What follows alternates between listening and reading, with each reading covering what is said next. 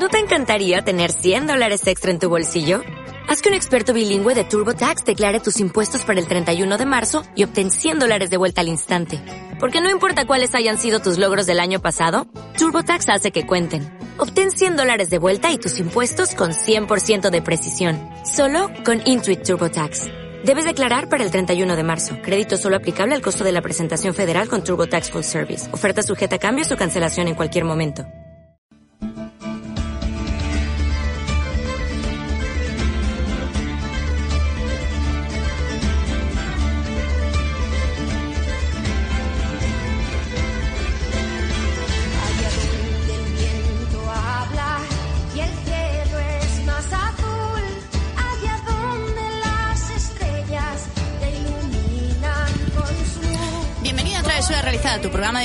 El que te contamos todo lo relacionado con el mundo de los libros y los cómics y donde los spoilers están penados con la muerte. Muy buenas a todos, un miércoles más. ¿Qué tal estáis? Muy bien, estupendo. ¿Habéis leído mucho esta semana o no? Eh, no. He tenido semanas mejores. Yo eh, os adelanto aquí, spoiler total, me he terminado Buenos Presagios. Eh, ¿En serio? Un 2, dos estrellas ¿Qué le he dado, eh. Sí, Sí, sí, sí. ¿Pero qué dices? Pero además eh, ha sido muy curioso porque cuando he puesto, lo he valorado, lo he valorado en, en Goodreads, empezamos ya con el desvarío del programa, y me he puesto a mirar las estadísticas de, de la- las- las valoraciones de la gente. Y claro, estaba con más del 50%, 5 estrellas. Ya con, con 4 estrellas ya te ibas al 20 y pico. En, en dos estrellas estábamos, me parece que un 5%, y en una estrella un 1%. Estábamos ahí Sí que para gusto Eh, los colores.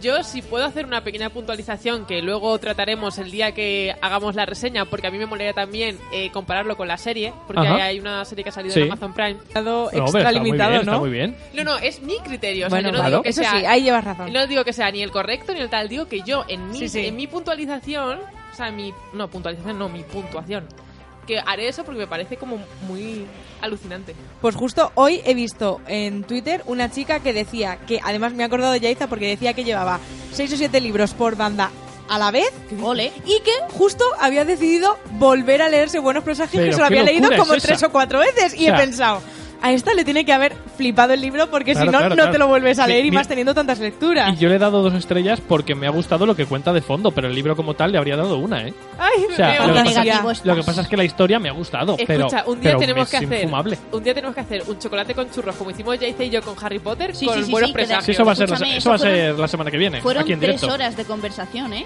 Aunque bueno, eso, estuvo, estuvo muy guay. Que de ahí Splash. salió este podcast. Bueno, están sonando, está sonando, chicos, que no, no escucháis.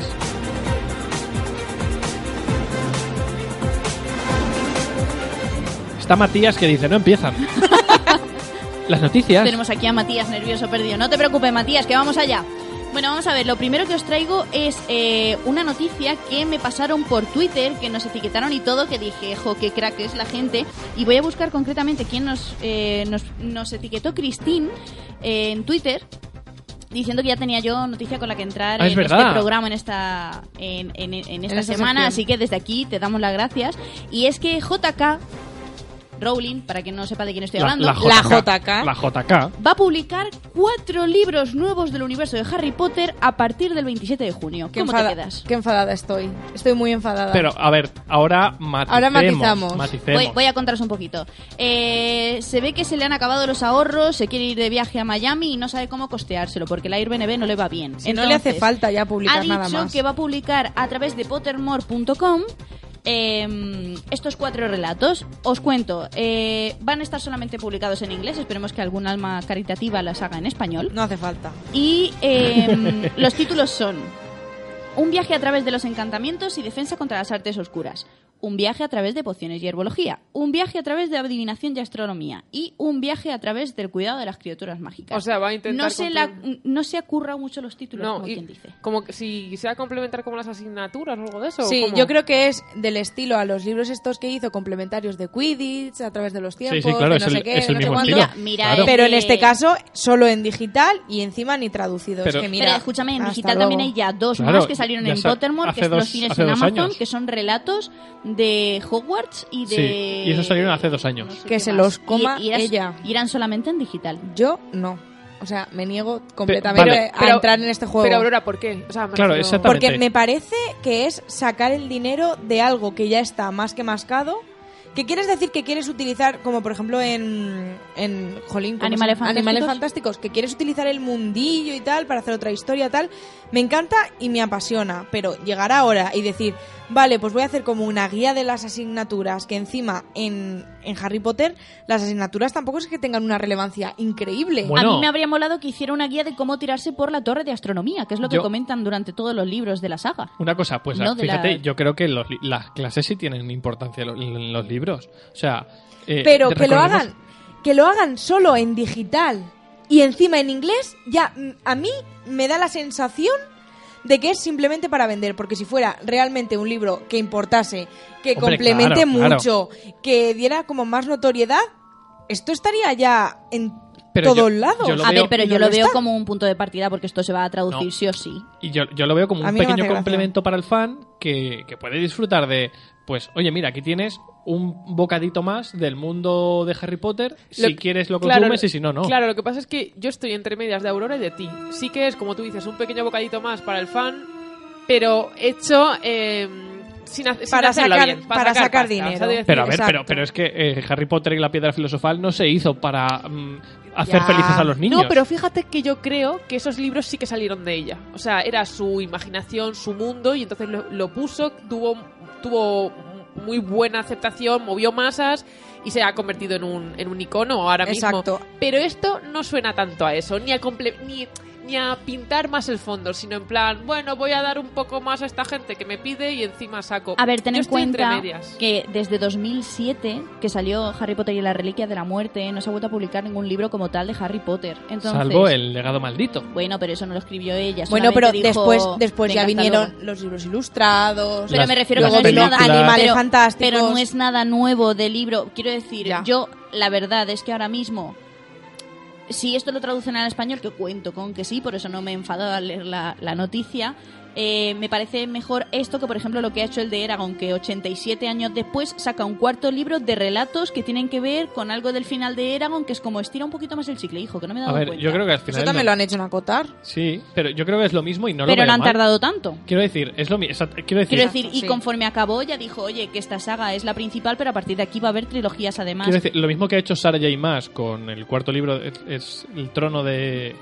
Eh, una corte, una de, corte de. estrellas. eh, de- sí, de- algo así, una corte de, de cosas. Total, lo mismo que ha hecho Sarah J. Maas con este cuarto libro. Lo, lo último, lo único, o sea, lo mismo que ha hecho Sarah J. Maas con este cuarto libro es lo que hizo eh, El el de. Eragon hace unos meses Sí. y lo que ha hecho JK ahora. No, pero Escucha- que de todas maneras a mí me parece bien. Quiero decir. Sí, está eh, totalmente justificado. Claro, y es como si ahora me dices, bueno, pues mira, voy a hacer una saga de dos, tres libros, cuatro, los que me salgan, hablándote de cómo acabaron, X, de cómo acabó McGonagall. O del el, el pasado, la infancia de Dumbledore. Quiero ¿Qué? decir, si es todo de ese mundo, pues que saque lo que sa- mientras merezca la pena. A ver, si el tema, el tema está en que tú como consumidor tienes la opción de decir, lo, Claro. lo compro o no lo compro y me lo leo o no me lo leo. Yo, por ejemplo, los dos relatos que salieron hace dos años mm, no me los he leído. Se- me Yo los tengo, los tengo en mi wishlist desde que los descubrí, pero no, no me A mí me, int- me nunca. interesaron en su día, pero ahí se quedaron y no me los voy a leer, igual que no me voy a leer estos cuatro, pero entiendo que hay miles de personas que en el día que estén disponibles se lo van a comprar y lo van a disfrutar y se lo van a Sí. pasar genial Claro, y pero van a ser aquí felices. es lo que se suele decir,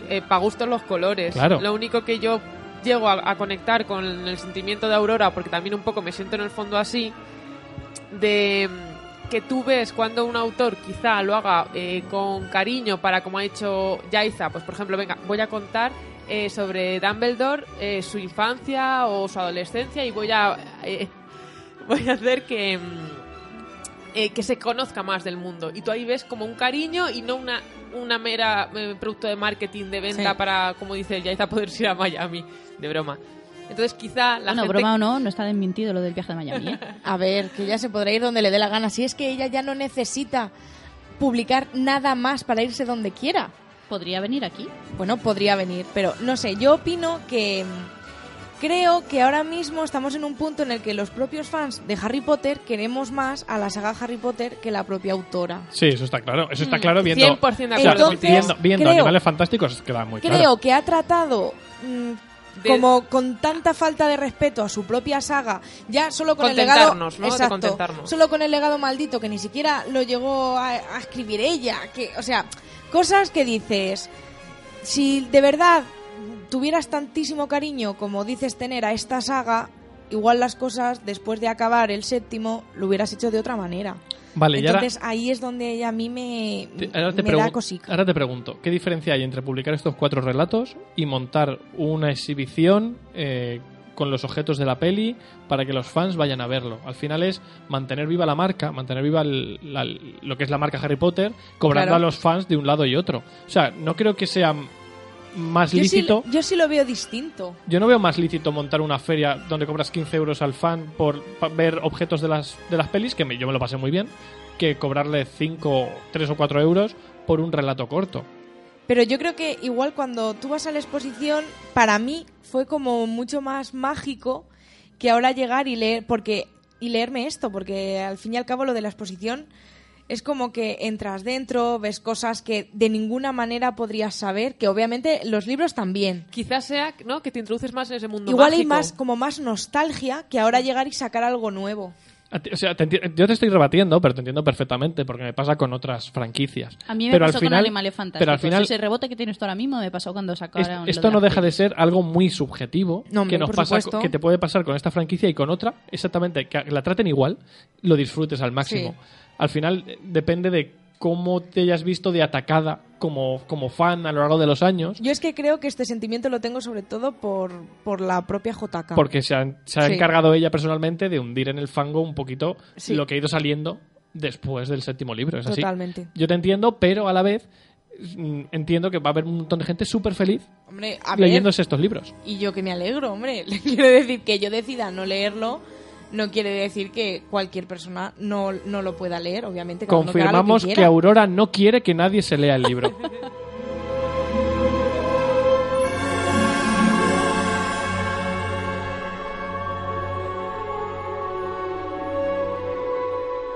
A ver, que cancele la reserva que hice de los dos relatos. Vale, venga, podemos continuar. Las- Cancelamos el regalo de cumpleaños de Aurora.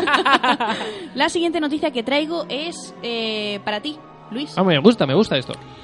Eh, ya ha habido varias eh, noticias en relación a la rueda del tiempo. Uf, me pone nervioso esto. Porque hace como unos dos años ya en el que salió eh, la noticia de, De que, que se iba a hacer una Amazon, serie a través de Amazon de La Rueda del Tiempo. Bueno, pues ahora los que van a hacer la serie se han puesto en contacto con Sanderson, Brandon Sanderson. Pensaba que iba a decir, se han puesto en contacto conmigo para decirte. Eh, Brandon Sanderson, mi amo y señor y Dios, eh, porque fue el que terminó de escribir la Los, saga los cuando tres, falleció exactamente, Robert, Jor- Robert Jordan. Jordan.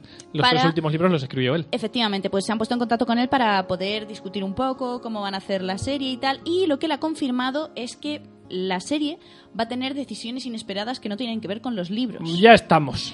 Y lo que di- ha dicho, escúchame una cosa antes de echarte a llorar. Espera tu momento, espera tu momento. No saques los pañuelos todavía, hombre, Pero que, que no he dicho o sea, nada. tengo el corazón Está ahora mismo, me va a explotar. Te digo. eh, la mayoría de las decisiones son elecciones excelentes, cosas que darán eh, la- eh, su propia alma, su propio toque a la, a la serie. No puedo decirlo con certeza, pero mi instinto me dice que los fans van a responder de forma muy positiva, porque dice que Más hace vale. eh, un buen balance entre la referencia al libro, Ajá. lo original, y la propia visión de la historia. O sea, no puede ser que esté yo aquí intentando luchar contra mis demonios y querer, o sea, estoy cre- intentando creer en el proyecto y, y disfrutar de este proceso en el que van saliendo noticias, pero me cuesta mucho. Yo te digo lo que hay. Y ahora resulta que cuando por fin empiezo a decir, no, venga, va, tengamos fe en la rueda del tiempo, dicen que se van a cargar un poco la... Y, Esto y- es... y luego van a publicar cuatro relatos.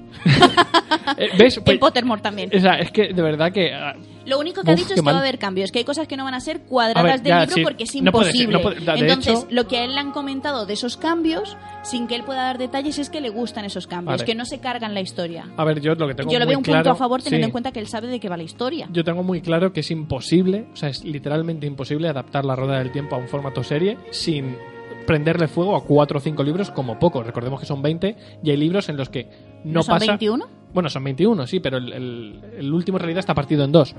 Eh, hay libros donde literalmente no avanza en nada la historia. Es una charla entre personajes, hay otros libros donde todo el, do- todo el libro es un personaje solo pensando. ¿Podemos decir que esos Qué libros se nos harían bola? A mí me- yo, yo disfruté, o sea, no os hacéis una idea de lo que disfruté, pero entiendo que eso no es, no es trasladable a un Qué formato serie.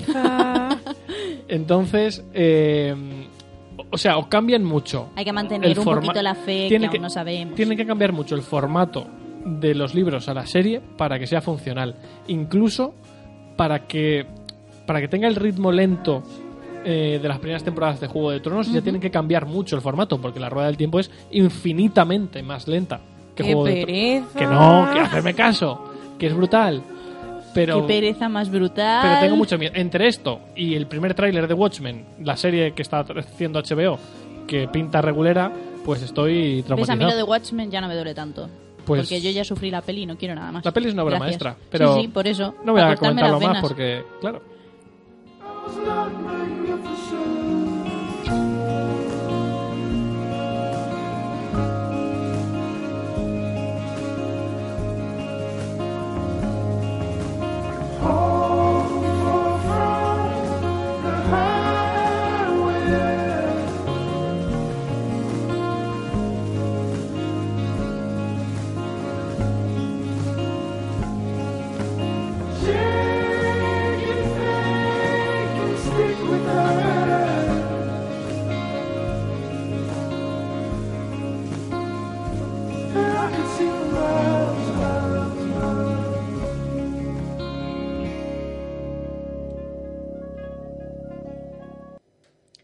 Bueno, y ahora vamos a pasar a la parte chula del programa de hoy y es la entrevista que nos había prometido Luis desde hace unas semanas. Sí, sabéis que ya me leí hace un par de semanas Mass Effect de Carante a la Galaxia, os hablé del libro ya en el programa y os comenté que si podía traería a la autora para que nos comentara un poquito eh, cómo fue el proceso de creación del libro y la tenemos en directo a Paz Boris, autora de, como os digo, Mass Effect de Carante a la Galaxia. Eh, ¿Qué tal, Paz? Hola, muy bien. ¿Vosotros qué tal? Pues muy bien también. Bueno, te presento, eh, para quien no te conozca, eres periodista. Yo te conocí eh, porque has estado varios años trabajando en, varios medios de, de videojuegos, en, varias páginas web, y estás trabajando aparte también en, Games Tribune, eh, haciendo artículos en todos los números, ¿verdad? Eso es. Llevo siete años trabajando en la prensa de videojuegos, en diversas revistas y en web online, y eso lo más reciente es GTM. Y bueno, recientemente has publicado, como digo, Mass Effect de Carante a la Galaxia, pero aunque es tu primera novela en solitario, también has participado en, en Protesto, ¿verdad? Este, este libro eh, que publicasteis hace, hace cosa de un año, en el que buscabais ver la industria del videojuego o ver a los videojuegos desde una perspectiva de género, ¿verdad? Eso es. Protesto reúne los textos de 12 chicas, eh, coordinadas todas por Marina Mores. Es más, más que relatos, son ensayos sobre el papel de la mujer en la industria de videojuegos, tanto como jugadora, como creadora, como personaje y también históricamente, como se nos ha reflejado, un poco nuestras visiones de, desde el género, también incluyendo un poco también la perspectiva LGBT, LGBT no solo lo que es la, el sexismo existente en la industria de videojuegos. Pues ahora después, después de que nos hables un poquito de- del libro de Mass Effect, pasaremos a, a ese tema porque la verdad es que también me interesa mucho. Os hablé de ese libro también hace cosa de un año, pero no tuvimos en ese momento la opción de, de entrevistaros a ninguna. Pero bueno, cuéntanos, has escrito un libro de la que es para mí, por ejemplo, la saga más importante de videojuegos de la pasada generación. Creo que BioWare marcó un hito creando Mass Effect y me he leído el libro, lo disfruté muchísimo, ya lo comenté aquí en directo. Creo que es un libro escrita por una fan para fans y se nota desde el minuto uno. Y me gustaría que nos contaras cómo fue ese proceso en el que pensaste, oye, soy una gran fan de Mass Effect, ¿por qué no escribo un libro de la saga? Eh, es un poco extraño explicar esto porque no fue como la epifanía de, ay, me encantaría, debería escribir yo un libro porque sé mucho. Eh, es- es- estoy hablando, creo que es de 2015, coincidí con la gente de Héroes de Papel, que estaban empezando, en aquel entonces todavía eran ediciones arcade, y pues nada, hablando con ellos así, pues eh, queremos apoyar un poco lo que son los libros de ensayo de videojuegos, que en, España hay muy pocos, fuera en el resto del mundo hay muchos, tal, y, jo, pues si a ti te apetece algún día, ¿por qué no escribes uno? Y yo, oye, a lo mejor sí que podría escribir uno de Mass Effect, porque total, me lo he jugado tantísimas veces que me lo sé de memoria y además es que creo que sé cosas que me encantaría compartir con, con el resto de fans. Y eso fue un poquito la semillita. Luego ya eh, esta pequeña idea va creciendo y dices, oye, en vez de esto de, oye, pues a lo mejor podría hacerlo, ¿por qué no me lo planteo en serio y me pongo a investigar y me documento y me pongo a leer entrevistas, artículos, mm, reportajes, Ajá. cómo se lanza, eh, cuáles son las primeras perlitas que suelta el estudio. Y poco a poco se fue construyendo ya la idea más en serio hasta que un día dije, bueno, pues sí, esto va a ser así. En ese momento hablé con los de Héroes de Papel para escribirlo, el proyecto no surgió hasta que ya a finales de 2017 hablé con Dolmen y dije, oye, este es mi proyecto, llevo tres años investigando, ¿qué os parece? Me parece estupendo, pues a la tope escribir. Un poco así. Pues acabas de decir una cosa, eh, aquí se han abierto los ojos de repente, porque has dicho tres años documentándote. Eh, yo lo entiendo perfectamente, es una, es una saga con un universo tan grande, eh, BioWare tiene una historia detrás tan, tan llena de, de secretos, de, de, de historias chulas que contar, que, que me lo creo, pero a la vez me parece súper sorprendente que hayas pasado precisamente tres años documentándote de, todo esto. ¿Cómo te organizaste para decir, vale, tengo que eh, estudiar eh, el, el proceso de creación del juego, el proceso de las culturas, de las razas, de los personajes, de sus facetas religiosas, socioeconómicas? Eh, tiene que ser un proceso muy, muy complicado de organizar. ¿Cómo empiezas a montar todo eso? Al principio la verdad que fue muy caótico porque en el momento que yo empiezo a investigar y a documentarme es un poco más por yo informarme de lo que es el deep lore, de las cosas de las que luego yo hablo en el libro. Ajá.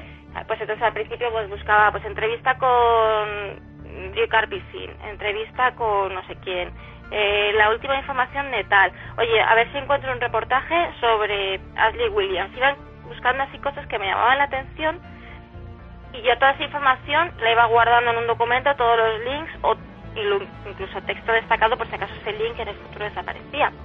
Luego más adelante, cuando ya me sentí más o menos ya preparada, por supuesto, en este periodo me he jugado la trilogía tropecientas veces, Qué guay. yo también lo necesitaba, pues ya llegó un punto en que dije, vale, ¿qué es exactamente lo que quiero hablar en el libro? Entonces, en ese punto yo ya me hice mi esquema y me hice mi índice preliminar y dije, vale, si estos son los temas, sobre esto es lo que tengo que documentarme bien.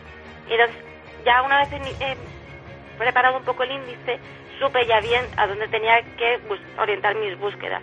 Por supuesto, también intenté conseguir entrevistas con el estudio, porque obviamente eso es súper enriquecedor, mucho más que una entrevista de hace 15 años, pero mm, no fue posible. Eh, entre que me dieron largas o no me contestaron o tal, llegó la fecha fin del proyecto y no pude incluirlas, pero eh, he dicho 15 años, pero son menos. eh, Sí, pero, pero, unos cuantos 2008, años en realidad, sí.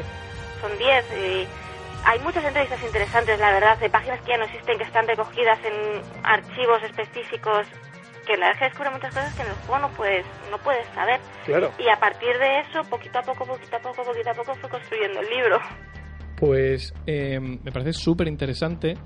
Y bueno, por aquí Aurora sobre todo está con los ojos muy abiertos porque es, eh, a, ti Aurora te gusta mucho escribir. ¿Y qué opinas de este proceso de, de documentación? Pues yo la verdad es que lo veo una absoluta locura estar tres años enteros documentándote muchísimo, lógicamente, porque es necesario. Y yo me pregunto, ¿cuánto tiempo en total dirías que te ha llevado este proyecto? O sea, ya no solo la documentación, sino luego también pues organizarlo, escribirlo, estructurarlo. Pues creo que han sido, a ver, pues casi cuatro años, porque lo que ha sido escribir, eh, bueno, escribir ya capítulo a capítulo tal cual, empecé en enero de 2018 y terminé en agosto. Eh, antes de eso sí que había preparado, tenía algunos capítulos sobre personajes y tal. Yo creo que el total son cuatro años. No los cuatro años han sido eh, completos escribiendo, documentándome, porque obviamente no estoy, no estaba al principio día tras día 100%. buscando, ¿sabes? Eh, o jugando, ta- también tenía vida, ten- sobre todo tenía que estudiar, tenía Claro. mucho que estudiar y no podía estar dedicándome a ello. Yo creo que por eso también se me extendió tanto en el tiempo. Eh, los últimos eh, momentos del libro, sobre todo a partir de mayo, fue una tortura para mí y la verdad es que hablo un poco incluso de castigo porque era, me levanto a las 8 de la mañana, me siento delante del ordenador, ¿qué capítulo me toca escribir? Pues venga, así todo el día hasta las 12 de la noche que me meto en la cama y el día siguiente vuelta a empezar. Claro, porque tú en este caso eh, tendrías los capítulos estructurados y una fecha fijada, ¿no? Eso es, de hecho, el contrato eh, estipulaba que yo terminaría el libro en junio, pero en junio yo entregaba el TFG. Estarías ahí a se tope. Ay, o sea, a tope. se me juntó eso, tuve que mm, paralizar el libro porque es que no me daba la vida. La verdad, no me daba la vida. Y entonces Claro. la fecha se retrasó, primero a julio, y estaba todavía por el bloque 3 terminando toda la historia de los personajes, que se me ha hecho súper larga. Y ya agosto fue ahí una recta final a tope, hasta que conseguí terminarlo y creo que lo entregué el 2 de septiembre.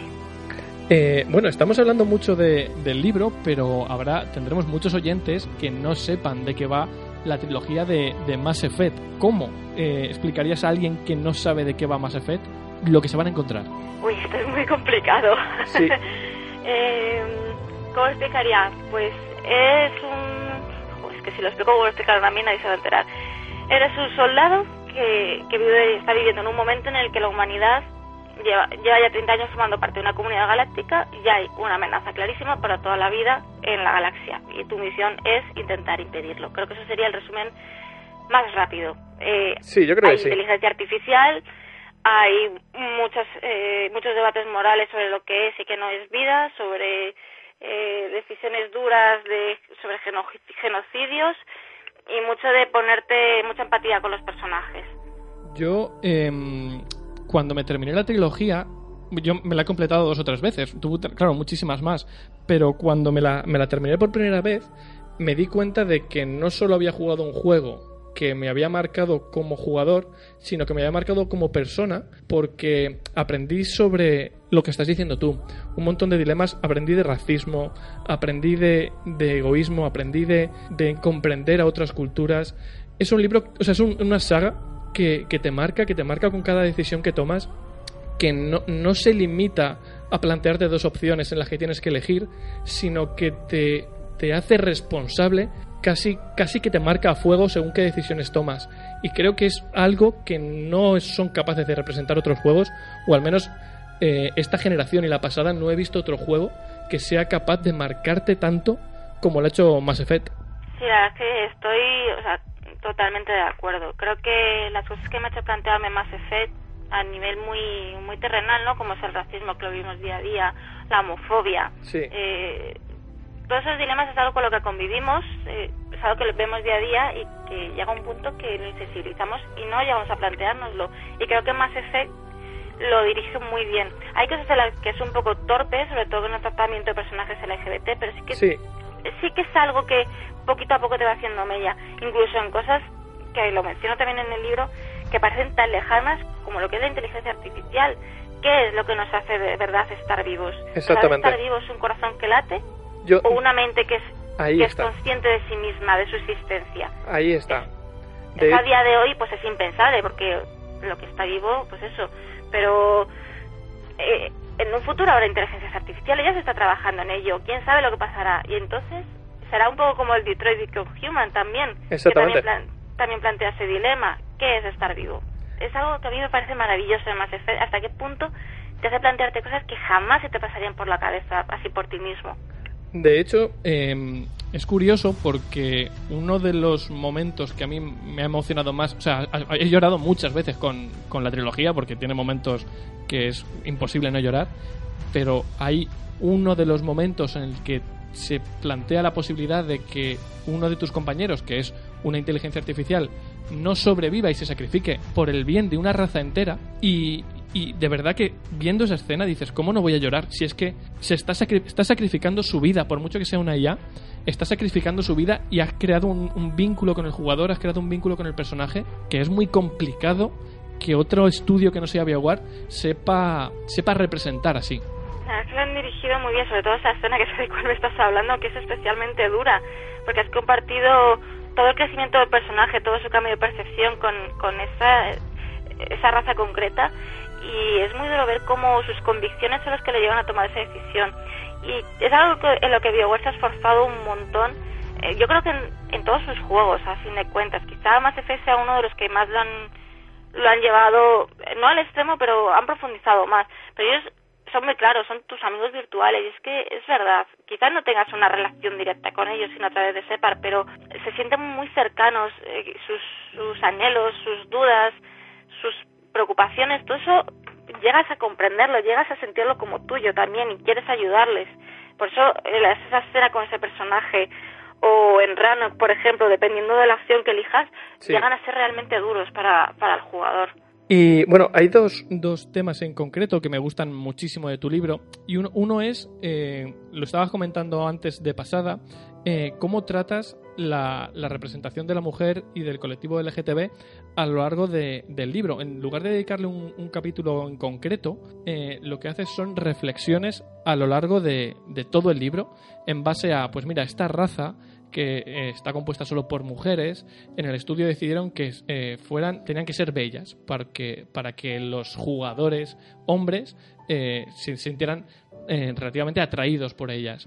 Y hablas también de planos hacia el culo de una del- uno de los personajes principales de Mass Effect 2. Hablas de pequeños detalles a lo largo de, de todo el libro que me parece brillante. ¿Por qué decidiste hacerlo así y no eh, creaste un capítulo específico para tratar todos estos temas? Eh, lo primero y más claro es porque creo que si lo hubiese hecho se habría extendido muchísimo. Porque a fin de cuentas, aunque BioWare se esforzó en, en intentar ser un poco equitativo, en- en- aunque sea un poco crudo en el reparto de los romances, eh, pecaban en muchos aspectos de ese sexismo o de ese poco desprecio al LGBT. Entonces mm, decidí que lo mejor era, en cada caso, resaltarlo. En el caso de la especie, eh, pues coger y, mm, y decir, oye, lo diseñaron pensando en el romance con los personajes sin más, y por eso tampoco hay versión masculina de esta raza. En el caso de este otro personaje, en los planos contrapicados es que no se pueden dejar de mencionar porque son sangrantes. O, por ejemplo, en el caso de la bisexualidad de, de Kaidan, que mm, en el primer juego no es posible, pero en el tercero sí es posible.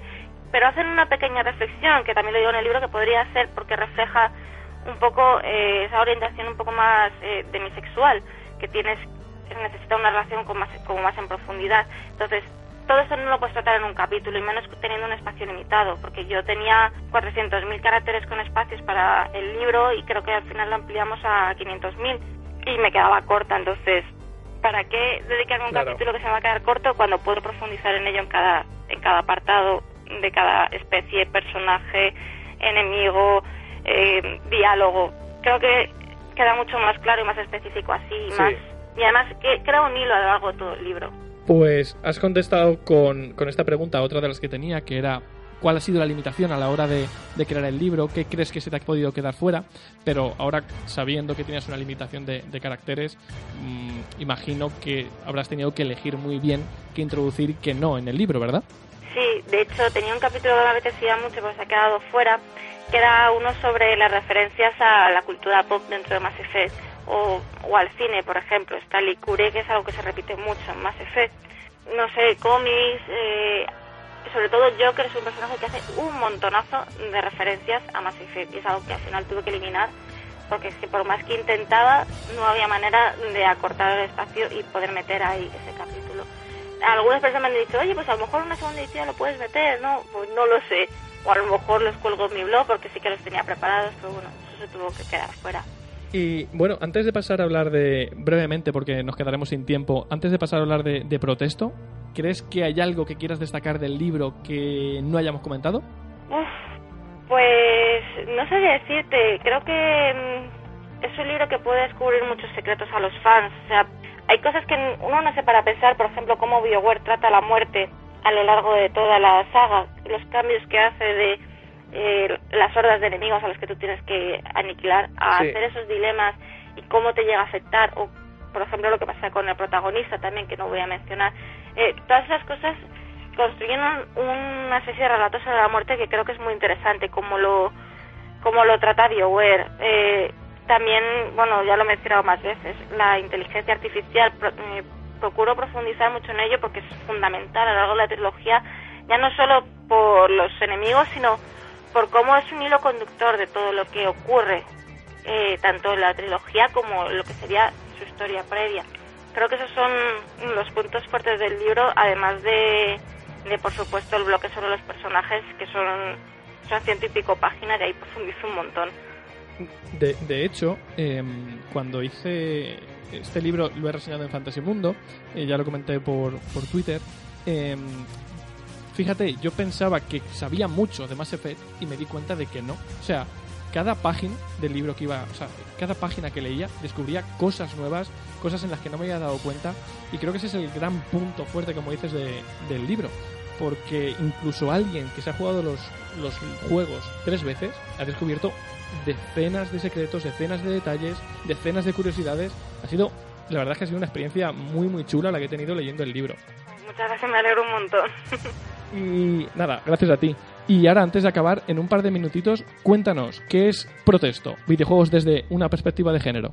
Eh, Protesto es un proyecto que surgió con Marina Amores. Quería hacer un libro que tratase eh, los videojuegos desde el punto de vista de las mujeres que nos dedicamos a ello. Sí. Entonces un día decidió hablar con unas cuantas chicas, en total somos ahora mismo 12 contando con ellas las que participamos, pero vamos muchas más, a ver que si queríamos participar, si nos gustaba el proyecto y qué ideas podíamos aportar.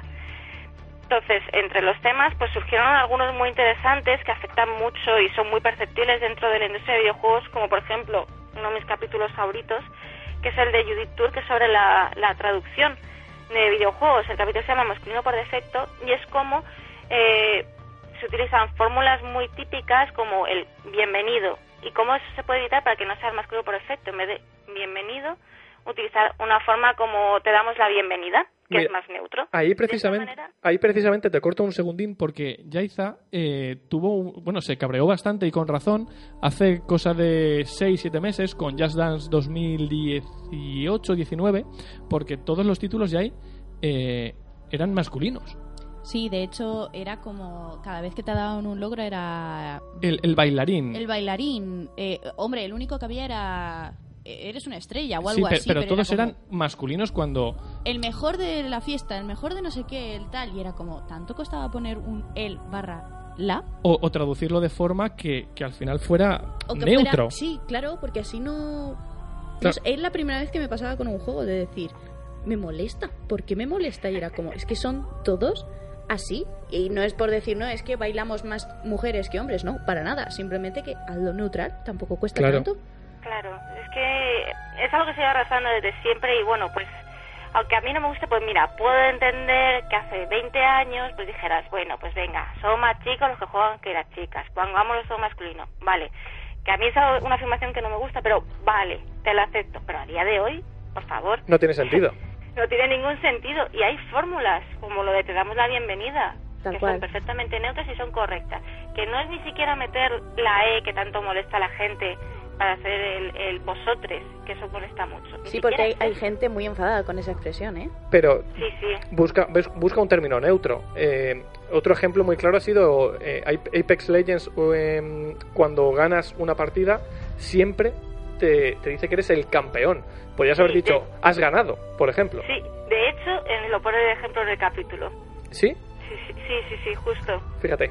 Es que ha sido. A mí me, me resultó muy curioso porque la primera vez que gané una, una partida en Apex, una de las, uno de los miembros del equipo era una chica. Y dije, macho, claro, nos lo dijo. Es en plan, pues, pues tienes razón. O sea, no tiene sentido que en 2019 no puedas poner eh, has ganado o otra cosa en lugar de eres el campeón. Sí, sí, sí, Queda, queda mucho por hacer ahí. desde luego. Y La. Bueno, ahora antes de acabar, eh, Aurora tiene una, una ristra de preguntas que tienes que contestar muy rápido y sin pensar, ¿vale? Es importante que no, puede- no puedes pensar, ¿eh? A ver, tam- lo intentaré. tampoco es tan exagerado, ¿vale? Pero vale. respuesta más o menos corta. Se la hacemos a todos los invitados o autores a los que entrevistamos, o sea que son sencillitas y no te preocupes. Vale. La primera es, ¿de qué casa de Hogwarts eres? Hufflepuff. Muy bien. Aquí Luis a tope, ¿eh? Sí, sí, sí. ¿Cuál es tu lectura actual? Pues me estoy leyendo un eh, guion de videojuegos que le acabo de comprar. ¿Y tu género favorito? En fantasía. Ah, y- Yo creo que igual que todos los que estamos aquí, Sí. la verdad. ¿Y tu libro favorito? Uy, esto es muy difícil como para decirlo sin pensar. Me gustan tantísimos libros que Bueno. no sabría decirte. Te dejamos decir un par. Venga, eh... el juego de Ender me gusta mucho y El Señor de los Anillos, la trilogía. Muy bien, muy bien, muy bien. a tope contigo. si tuvieras que crear un personaje del mundo de la literatura, ¿cuál te gustaría haber creado? Ostras, qué complicado. Ah, Un personaje que digas, me gusta mucho su evolución, o su personalidad, o la forma de afrontar las cosas. pues voy a tirar un poco de adolescencia y voy a decir que me gusta mucho Kirtas. Me habría gustado crearlo. Buah, yo que lo odio a muerte. Y un personaje con el que te identifiques. Que creas que tiene algo de ti o... Sí, del que sientas ternura y digas, pues yo habría actuado igual. Pues si os digo que es que ya ahora mismo no sabría decirte porque leo mucho ensayo más que mm, novelas, pero hubo una época que me sentía muy identificada con Bella Swan. ¿En Es serio? terrible, pero es Fíjate. verdad. Dios, Yo- yo creo- Creo eso- que eres la primera. Sí, nadie nos había dicho eso nunca. madre mía. Es que el, el segundo libro cuando la dejan, pues a mí me pilló en una mala época y por eso me sentía muy identificada. También es cierto que yo creo que todos tenemos la Bella Swan de, de las películas, más Sí. que de los que- libros. sí, yo creo que sí. Se te queda más marcado en la memoria.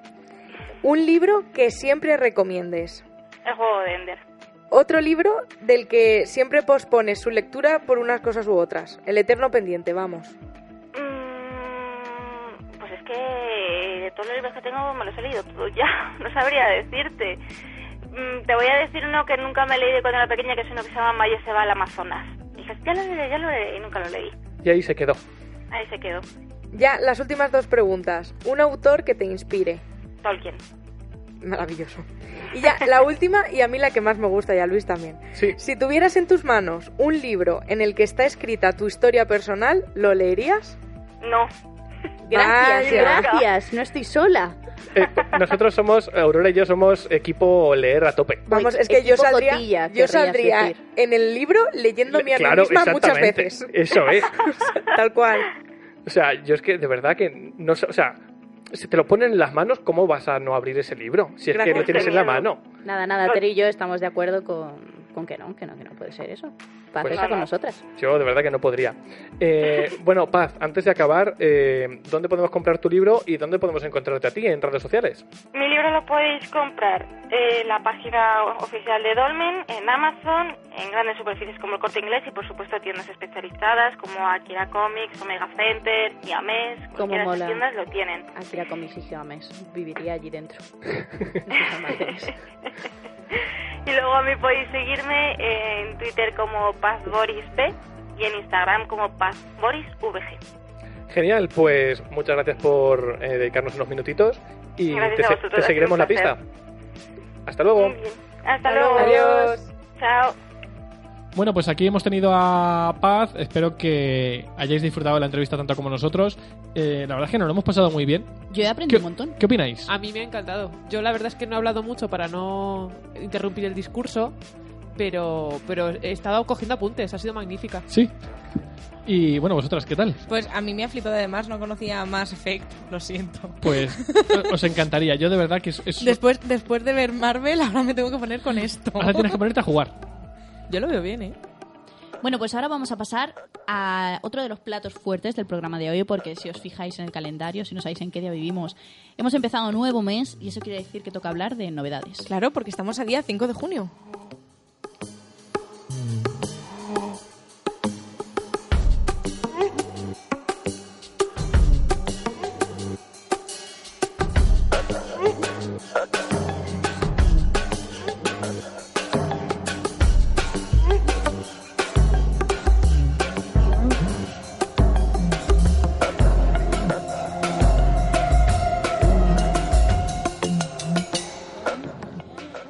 Bueno, en este programa de novedades creo que es el primero en el que Magel no está. Sí, creo que ha dado la casualidad. Pero bueno, tenemos una sustituta excelente. Esperad, que voy a poner mi bote Pagel. Magel, no te habíamos visto. Encantada, acabo de llegar. Madre mía. Ya se lo escucha. Esto ya- va a ser una fantasía. Ya se lo escucha a Miguel y dirá, madre mía. Bueno, vamos a empezar, vamos a hacer como siempre, nos vamos turnando, ¿vale? Y vamos diciendo novedades.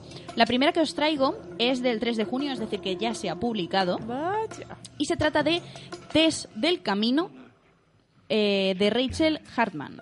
Si os suena, es la suena, autora ¿no? de Serafina. que es un libro que tiene en la portada un dragón muy chulo, Vale, que también se Sí. publicó con Nocturno hace unos años. Una y duología. escamas. Efectivamente. Exactamente. Efectivamente. ¿Vale? Es una de las autoras que va al Celsius este año, así para más Inri, para ir dando más detalles. Y os cuento. Eh, test, del eh, test del camino, es que me, me- me choca un montón el título. Es un poco raro, sí. tiene 576 páginas, no sé exactamente si va a ser saga o no, de momento pinta autoconclusivo. Y nos cuenta que se desarrolla en el reino de Goret, en el que eh, las mujeres se espera que sean damas, los hombres caballeros y los dragones, pues lo que hacen los dragones. ¿Vale? Quemar ciudades. Efectivamente. Entonces, eh, Tess es la protagonista de esta historia y no encaja en ninguna de estas categorías. Cada vez que digo Tess me acuerdo de, de Sí, Tere, sí, sí, entonces, claro, me- me- se me va. Ella es eh, Tess es diferente, mm, no intenta parecer respetable, de hecho pasa algo que no nos cuentan, que mancha su reputación hasta el punto de que su familia dice, bueno, pues te mandamos lejos Ajá. para, para olvidarnos de las tonterías que estás diciendo. Entonces, eh, cuando está de camino al convento al que, lo quiere, a la que la quieren mandar, cambia el chip y dice, vale, pues no me parece bien. Entonces se corta el pelo, se viste como un chico y se hace pasar, creo que por cazador de dragones. Oye, qué guay. Oye, mola. Sí, sí, sí. Eh, Tiene pinta de que la prota puede ser una pasada, ¿eh? Es la típica prota que solo por ella ya merece la pena el libro. Totalmente de acuerdo. A ver, lo de cazador de dragones creo que me lo he inventado yo un poco, pero dice que se va a correr aventuras fascinantes por las tierras del sur. Y ella ya ha, Es que, analizado ¿sabes- la frase. ¿Sabes lo que pasa? Que he visto, he visto interpretación. tantos vídeos de gente hablando de esta novedad que, que al final eh, yo, yo lo entiendo así. Si no quieres ser una dama en apuros, pues lo único que te queda es ser... Cazadora de dragones, claro, porque ¿cómo vas a ser cualquier otra cosa en la vida? Claro.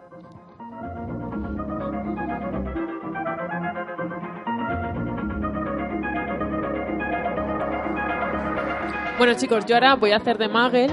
Antes he intentado poner voz como de ¿No ni- tienes magia? ¿Eh? No, de voz de niño pequeño de estos que llevan como una gorrita con un... Sí, además eh, tenías toda la pinta de eso, Es ¿eh? que lo he intentado, lo he intentado, digo, a ver si... Pero Te ha no salido sé. bien. ¿Sí? Bien.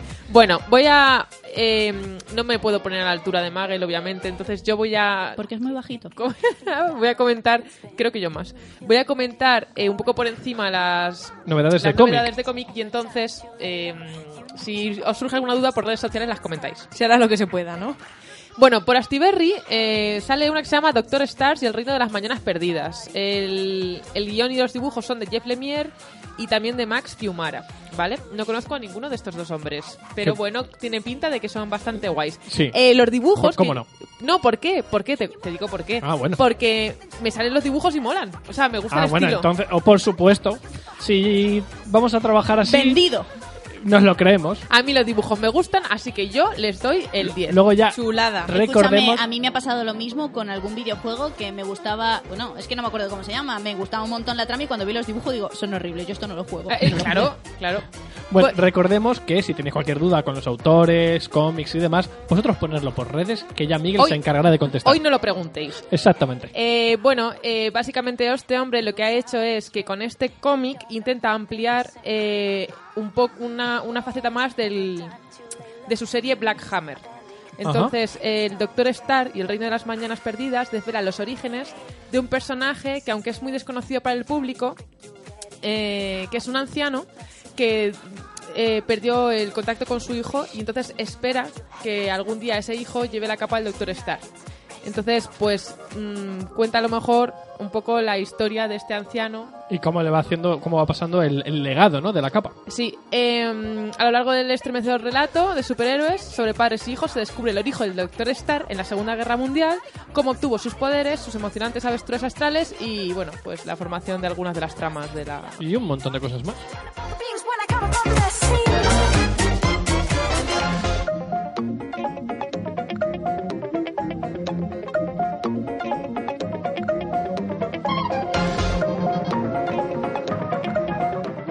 Bueno, y ahora voy con una novedad que eh, yo digo, se han colado. Se han colado porque esto no es posible. Pero sí, eh, ayer, día 4, se mm, publicó a través de Crossbooks Aristóteles y Dante descubren los secretos del universo, libro que hace fácil dos o tres años O, o cuatro. salió en en Booktube En- en América- Latinoamérica. en Latinoamérica lo petó. O sea, la gente salía loca con este libro. Yo me acuerdo que fue eh, más o menos a la vez que Fangirl. Sí, puede A ser. la par. Pues Sí. esto tiene que haber pasado. Ahí Dos años tiene que haber pasado. tres, Pues sí. eh, con toda la calma lo han sacado ahora y bueno, pues cuentan una historia muy bonita de Aristóteles y Dante, que son los dos eh, protagonistas, que no son los que nosotros conocemos, sino dos chavales que se conocen por casualidad, son totalmente diferentes y empiezan a crear una amistad muy chula. Pero de verdad que yo pensaba que, que nos habíamos colado totalmente con esto. Eh, y antes de darte paso a decir otra de las novedades, os digo que también se ha publicado la segunda parte de Furiborn, el laberinto de fuego eterno, de Crossbooks, que es un libro que ha sido muy sonado en redes sociales, con la típica corona en el centro y tal. La típica carátula, o sea, Creo que ha habido un poco de Ha controversia. habido controversia, por eso mismo lo traigo aquí, porque pone Furiborn 2 y no es que sea segunda parte. Es la segunda parte del primer libro. Es un libro autoconclusivo ¿Qué que ha llegado a? España en dos tomos. Y- Y... la gente está que se sube por las paredes porque el mismo libro que en inglés te puede costar 16 euros, aquí te cuesta el doble. La de siempre. Es que tenemos la de siempre. Eh, ponemos el ejemplo de la rueda del tiempo. La versión original, la versión inglesa, eh, no son 21 libros, son 11. Pero aquí han llegado. mía. Pero eso divididos- que es la editorial Edi- Wise la editorial- que dice, "Mm, de- bueno, de, dinerito". de hecho, Pero también es porque los libros son en un formato más cómodo. los libros ¿o no? vienen en un formato más grande. en No, el- me refiero en la versión original. Sí, pero. Porque pero- aquí es que vienen en tapa dura. Claro, y claro, yo me pensaba que iban a hacer. El último libro son Pero, 3.000 claro. páginas que tuvieron que romper en dos o tres libros, pero ¿no? ro- lo rompieron aquí.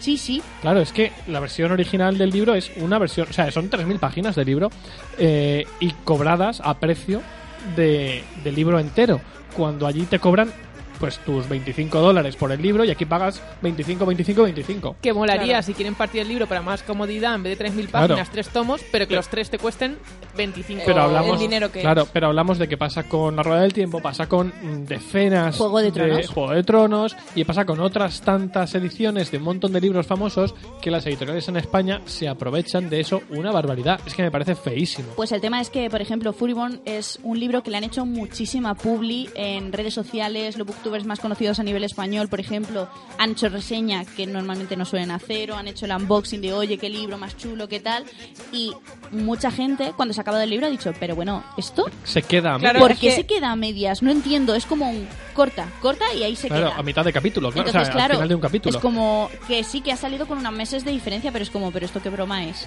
Porque Claro. claro, si a mí me lo mandan, pues bueno, pero quien se lo haya comprado y se dé cuenta de que le queda medio libro, a Y mí el me problema- un poco feo, la verdad. El problema de esto es que quien lo haya patrocinado no dice es la segunda parte que en realidad en inglés es un libro, porque De no hecho, lo sabe. Claro, es que yo en inglés no tengo seguro que se haya publicado entero, no lo sé. Yo sé que aquí en España se ha publicado mitad y mitad, pero no sé si en, inglés, en sí se ha publicado entero, porque además eh, yo me estuve informando de esto precisamente cuando lo vi porque una booktuber bastante conocida que se llama Patricia Bejarano, ella se lo, que no se leyó, se lo leyó en inglés hacía un par de años y efectivamente fue la yo a partir de ella es cuando conocí toda esta historia.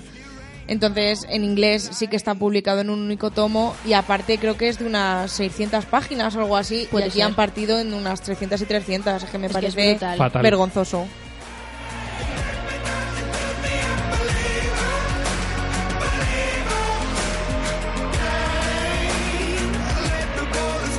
Bueno, chicos, eh, vuelvo con otro nuevo de Jeff Lemire que cambia un poco el estilo de dibujo, pero sigue siendo muy chulo, así que sigo dándole mis dieces. Eh, este se llama Royal Family, perdón, Royal City eh, One, familia directa. Es una historia de una familia y los fantasmas que, la, que, la- que atormentan a esa familia, ¿no? Entonces me gusta muchísimo el, y creo que este, fíjate, yo que no soy de cómics me lo voy a pillar. Es el proyecto más ambicioso y personal de Jeff Lemire. Es un regreso a sus orígenes con las relaciones familiares como punto de partida. Bueno, pues nos habla de Pike, que es un escritor venido a menos, que es una estrella, está considerado estrella de la literatura, Ajá. y se ve obligado a regresar a Royal City, que era la ciudad industrial donde él se crió. Entonces, bueno, pues ya saben lo que se vuelve al núcleo familiar cuando el núcleo familiar no está... Es arrastrado por los dramas de sus hermanos adultos, una madre dominante, un padre abatido. Todos ellos están obsesionados con las diferentes versiones de Tommy, un hijo men- el hijo menor de la familia que murió eh, ahogado en el lago. Entonces Royal City se convierte en un profundo estudio del ser humano, trazado las vidas, amores y pérdidas de una familia con problemas y una ciudad a punto de desaparecer.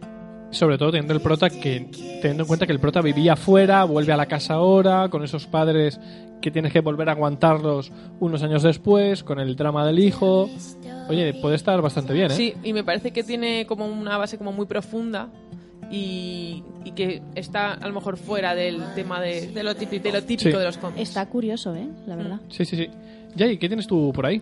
Pues mira, eh, este libro lo he encontrado por casualidad esta tarde, ultimando lo de las novedades, y es eh, Cleptómanas de Kirsten Smith a través de Nube de Tinta. Se publica el 13 de junio y no, por la cara que estoy poniendo, no suena, pero No. hay una serie en Netflix que está basada en este libro. Pues ni, no tenía ni idea, la pues verdad. eh, lo poquito que puedo contaros es que nos cuenta la historia de tres chicas que se conocen en las reuniones para intentar superar su cleptomanía. Ah, qué bueno.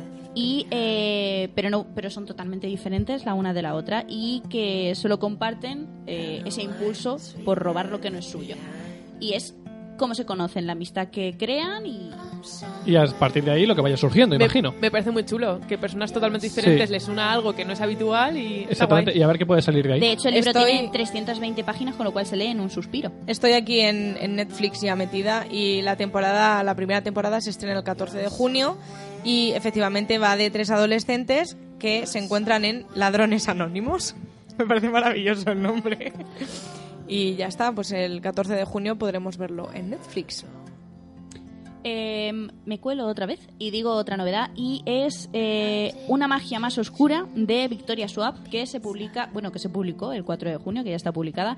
Y es que ahora, eh, igual que se han pasado años sin publicar ni un solo libro de esta mujer, en cuanto ha llegado y lo ha petado, están publicando uno detrás de otro porque Hacen- una obsesión perversa Claro. y una venganza mortal se han publicado con diferencia de unos meses.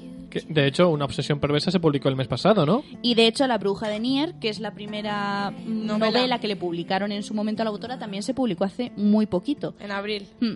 Bueno, pues aquí nos cuentan eh, esto concretamente este libro, ¿vale? Está moviéndose un montón por redes sociales eh, con el tema de tres booktubers en concreto: Iris de Asomo, Raquel Brune o Raquel Bukis y Sebastián Mouret. ¿Y por qué se está mo- moviendo con ellos tres? Porque están haciendo un marketing absolutamente increíble.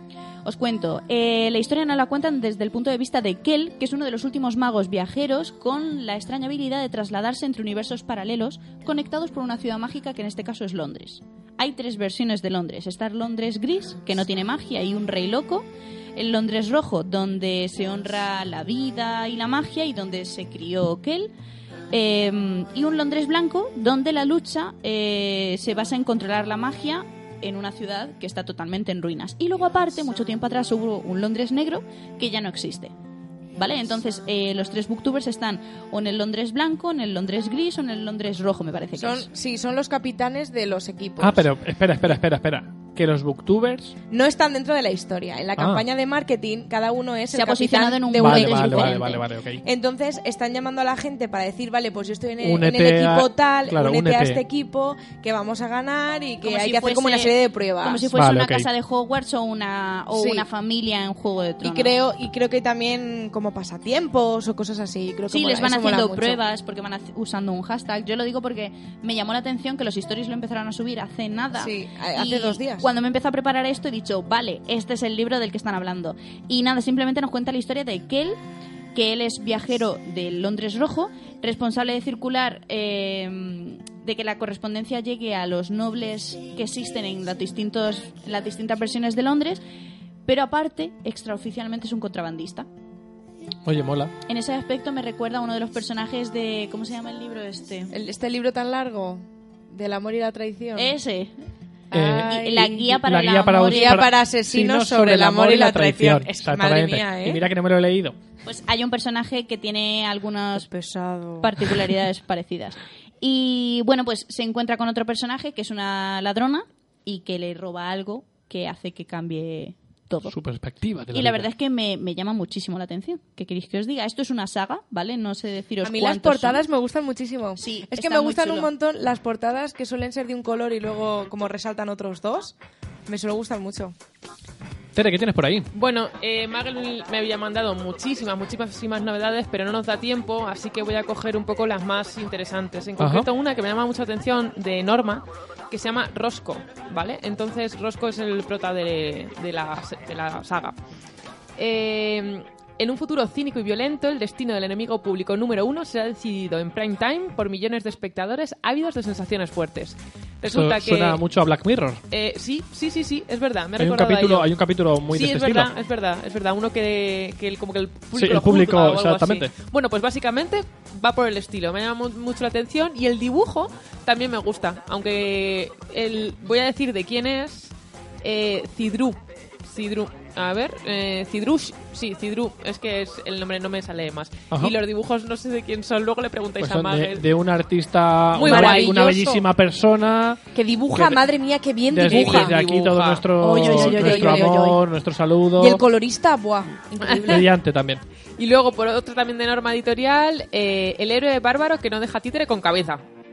Oye, Eh, el cortacabezas y la isla una plaga de bestias de Andrew McLean y Mike Spicer. Y este también tiene pinta guay y el dibujo también me gusta. Es que últimamente, es que además me encanta porque son todos muy diferentes. Claro. Con, además que imprimen sensaciones diferentes a lo que estás leyendo. Sí, sí, sí. Porque el que comentábamos antes de la ciudad de mm, Royal City es así como más melancólico y más... Más drama. Y estos mm, son más llamativos.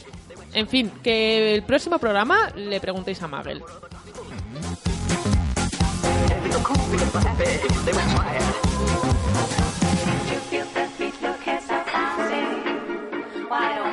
Bueno, ya voy a acabar yo con las novedades y eh, una de ellas que tengo que comentaros es que el 11 de junio se van a reeditar eh, los primeros volúmenes de Cazadores de Sombras. No sé si tú, Aurora, has visto las portadas que son como troqueladas, un poco extrañas. Aurora está poniendo cara de sufrimiento ahora es mismo. que llega un momento en el que dices, ¿por qué haces tantísimas, tantísimas reediciones en español? Que tampoco son necesarias tantísimas reediciones cuando hay libros de la propia autora Que en no han- inglés que que, no han han traducido. O sea, Terrible eso, ¿eh? hay momentos a los que dicen, yo no quiero tener el primer libro de Cazadores de Sombras en 80 ediciones diferentes, Claro. yo quiero tener esta historia que todavía no llega a España. Completa.